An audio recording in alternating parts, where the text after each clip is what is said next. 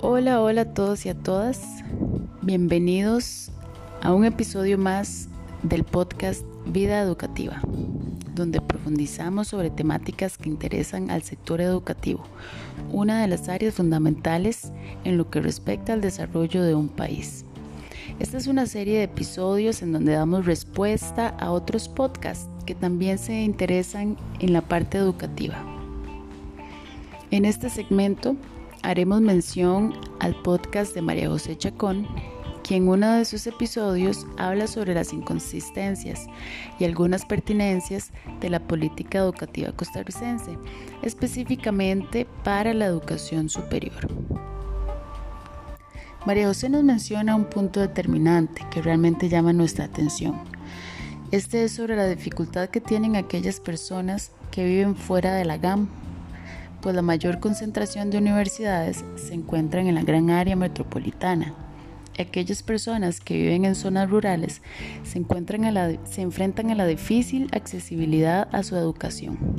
Aunado a esto, las sedes de las universidades ubicadas en regiones rurales no cuentan con toda la oferta de carreras que sí se imparten en las sedes centrales.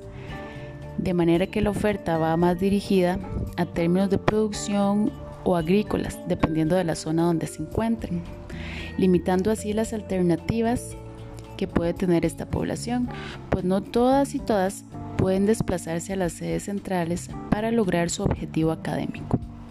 De manera que nos enfrentamos a una problemática de accesibilidad y alcance que debe ser atendido con urgencia por parte de las autoridades de educación de nuestro país. Por otro lado, nuestra amiga María José expone en su episodio otro de los enigmas que enfrenta la educación superior de Costa Rica, y esta es la desactualización de programas que tienen muchas de las carreras que se ofertan en las universidades. Algunos usan bibliografía que está obsoleta y parte del equipo docente no está realmente lo suficientemente capacitado para ofrecer educación de calidad. Aunado a esta problemática, existen carreras ofertadas que fueron aprobadas hace más de una década y al día de hoy no han sido actualizadas, lo cual nos lleva a la interrogante sobre la calidad de profesionales que se están formando en las universidades y qué tanto los perfiles requeridos en el sector laboral y productivo del país están en concordancia con los perfiles de profesionales que, se que ofrecen estas instituciones.